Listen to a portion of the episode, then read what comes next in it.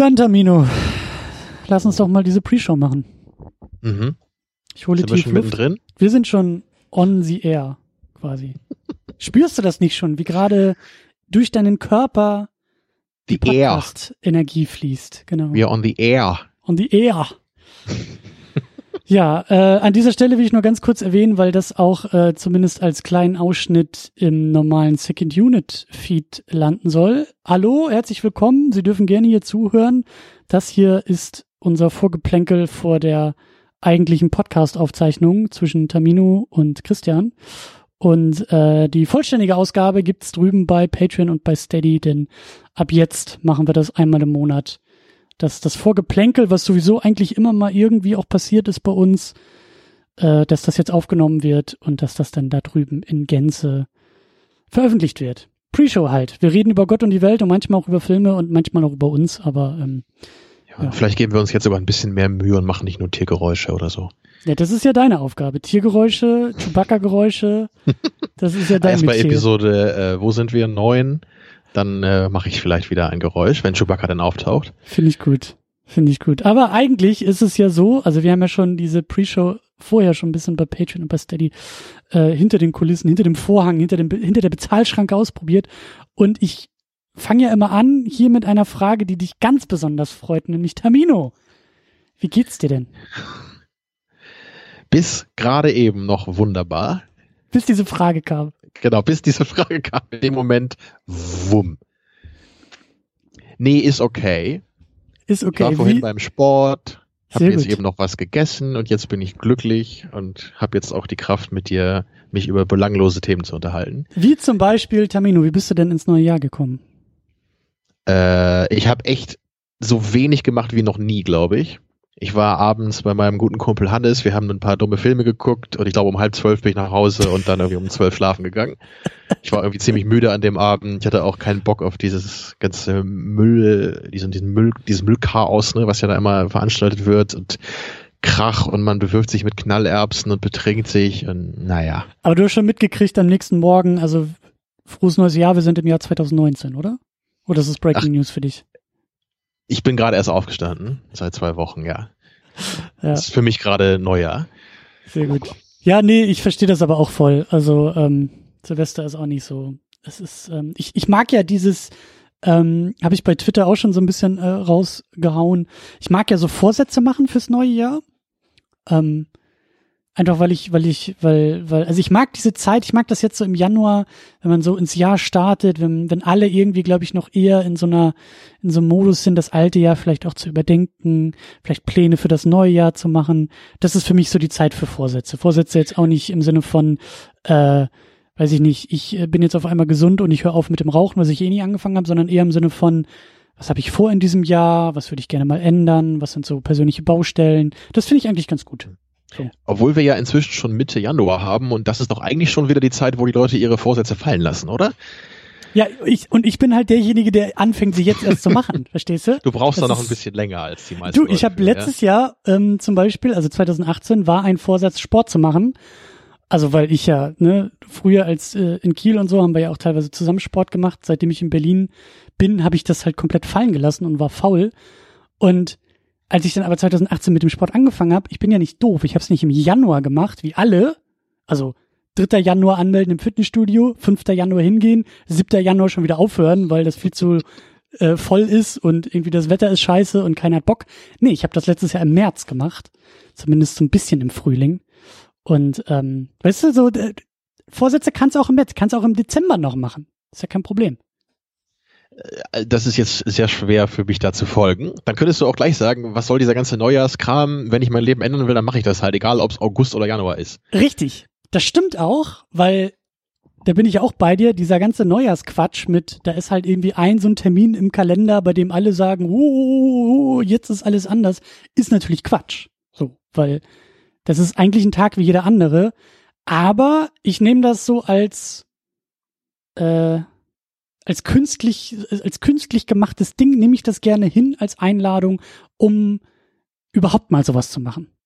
Wobei das, glaube ich, in Kontext auf Sport durchaus Sinn macht, weil es ja meistens so ist, dass man sich über die Feiertage hemmungslos vollgefressen hat bei der Familie etc. Und dann ist es normalerweise ganz gut, wenn man dann nach anderthalb, zwei Wochen wieder nach Hause kommt, ne, zehn Kilo zugenommen hat. Ja. Dann macht es auch Sinn, wieder zum Sport zu gehen. Das stimmt, aber es macht keinen Sinn, nach irgendwie drei Jahren mit Sport wieder anzufangen am 3. Januar. So, weil dann sind es nicht nur die zehn Kilo, die du über Weihnachten hast, sondern dann sind es auch drei Schweinehunde, die du in der Zwischenzeit dir äh, angefressen hast. So, aber aber so die Grundidee von, also du hast ja recht, so man kann ja jederzeit alles komplett umkrempeln, stimmt auch. Aber äh, ich finde das ganz gut, ähm, zumindest irgendein. Ich meine, eigentlich mache ich das irgendwie auch so ein bisschen um, um Geburtstag herum. Kann man ja auch machen, dass man sagt, oh, man ist ein Jahr älter geworden. Auch ein gutes Datum, um mal zu überlegen, was eigentlich so im letzten Lebensjahr passiert ist und so. Ähm, aber dementsprechend äh, Silvester, egal, äh, Vorsätze gut. Das kann man so stehen lassen, denke ich, ja. Ja, Ja, ich habe dich ja schon länger nicht mehr in person gesehen. Also du hast jetzt schon so ein Arnold Schwarzenegger-Bild, nehme ich an, ja? Äh, kommt drauf an, Jahr- kommt drauf an, welche Epoche. Also der Schwarzenegger, der als, Als Governor- Säugling. also, Fast. Ich wollte jetzt gerade sagen, der Schwarzenegger, der als Governor am Strand von Paparazzis so, gefilmt mit, wurde. So. mit Mitte 60 so dann. ja, genau, die Der- Nummer schon eher. ja. Naja, Okay, aber ja, ich da, bin gespannt. dafür ist das neue Jahr dann ja auch da, ne? Dass man noch äh, mehr zum Terminator wird.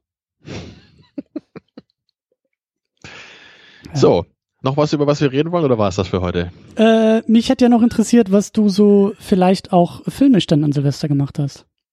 Also geguckt hast. Also wir haben wieder irgend so einen Mist geguckt, dass ich, das nicht, dass ich das nicht mal mehr weiß. Ich könnte jetzt nachgucken. Ich kann das mal machen hier. So schwierig wird das technisch nicht sein. Hast du bestimmt bei Letterbox oder beim Moviepilot alles gelockt. Genau, ja. Aber es war ziemlicher Mist. Aber Mist mit Ansage, guck- oder? Ja, ja, ja. Also ich, ich gucke in letzter Zeit äh, zu viel Mist eigentlich. Langsam wird es mal wieder Zeit für gute Sachen. Ja, Deswegen seh passt der das- Film heute für den Podcast ja auch ganz gut. Ich sehe das bei deinen Letterboxd-Einträgen immer mal wieder so im Augenwinkel. So da, eine, da ein halber Stern, da 1,5 Sterne. So, hm. So, was ist denn das hier? War das nur irgendein so ein komischer Actionfilm hier mit Cynthia Rothrock? Hast du von der mal gehört? Who? Cynthia Rothrock. Nee. Die Ist ist so ein eine weibliche Action Martial Arts äh, Heldin, so vor allem in den 80ern und 90ern. Hat aber eigentlich ausschließlich B-Filme gemacht, soweit ich weiß. Mhm. Da haben wir einen geguckt, das habe ich mir hier aufgeschrieben. Ich glaube, wir haben noch irgendwas anderes geguckt. Ich glaube, irgendeinen Film mit Rob Schneider oder so. Ach du Scheiße. Ja. Gesehen, dass du hier neulich die äh, Star Wars Episode 1 Doku gelockt hast? Ja, stimmt, die habe ich gerade vor ein paar Tagen nochmal geschaut. Ich weiß gar nicht mehr warum. Irgendwie bin ich drüber gestolpert. Und das ist, ist ja wirklich ein faszinierendes Ding, ne? Mhm. Das- ja, vor allen Dingen, das- das Ding ist im äh, offiziellen YouTube-Kanal von Star Wars immer Ja, noch. ja, da habe ich das gesehen, genau. Das, das wundert mich nach wie vor, wie, wie George Lucas, der ja sonst, wo man eigentlich immer denkt, ne, guckt sich das irgendwie genau an, so mit seinem alten Produkt damals, aber irgendwie das so, nee. Das äh, muss wie, dem- wie mit dem Holiday Special damals gewesen sein. Einfach ja, durchwinken. whatever. Einfach Ja. Einfach senden. Genau. Aber, aber vor allem auch, wie das geschnitten ist, ne? mit diesen ganzen Reaction-Shots immer der Leute, die dann so um ihn herum sind. Es, es wirkt halt echt so, als hätte es jemand geschnitten, der ihn in einem schlechten Licht darstellen will. Ähm, Naja, ja. Naja, Naja, man weiß es nicht, ne? Ja. Ich weiß, ich, also ich glaube, diesen The Hot Chick habe ich erst später gesehen mit Rob Schneider, oder? Oder habe ich den an dem Tag gesehen? Ich weiß Warum es nicht mehr. obwohl Rob Schneider müssten wir irgendwie auch noch mal. Ich hätte eigentlich auch Bock, Adam Sandler irgendwie noch mal in der Sendung Oh Gott, ey. Also ich, ich, bei den Filmen, die ich bisher kenne, würde ich sagen, dass die Adam Sandler Filme deutlich schlimmer sind als Rob Schneider Filme. Weil die Rob Schneider Filme sind immerhin so dämlich, dass es noch ein bisschen Spaß macht. Bei Adam Sandler Filmen passiert meistens einfach nichts und ab und zu fällt jemand um. Was denn hier mit Jack und Jill, den ich dir, glaube ich, vor ein oder zwei Jahren zu Geburtstag geschenkt habe? Das ist doch.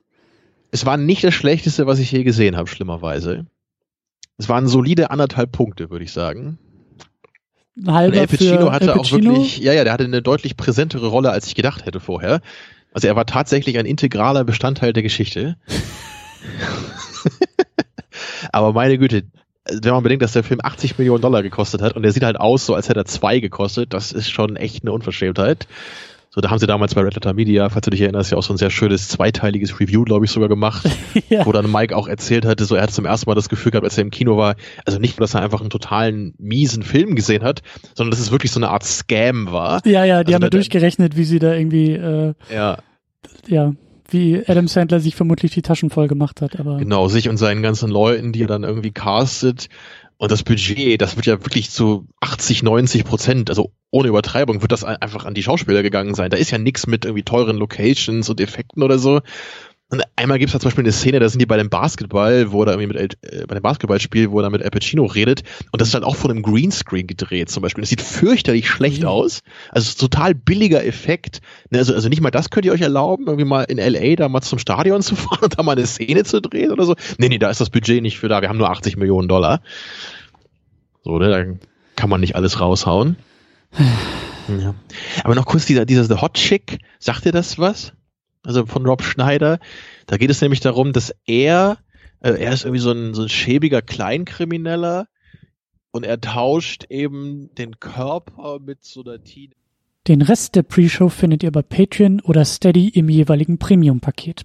Für 5 Dollar oder Euro plus Mehrwertsteuer gibt es dort die vollständige Pre-Show, einen Blick hinter die Kulissen der Second Unit in der State of the Unit per Video oder Podcast und ein besonders gutes Gefühl, weil er die Second Unit nachhaltig unterstützt.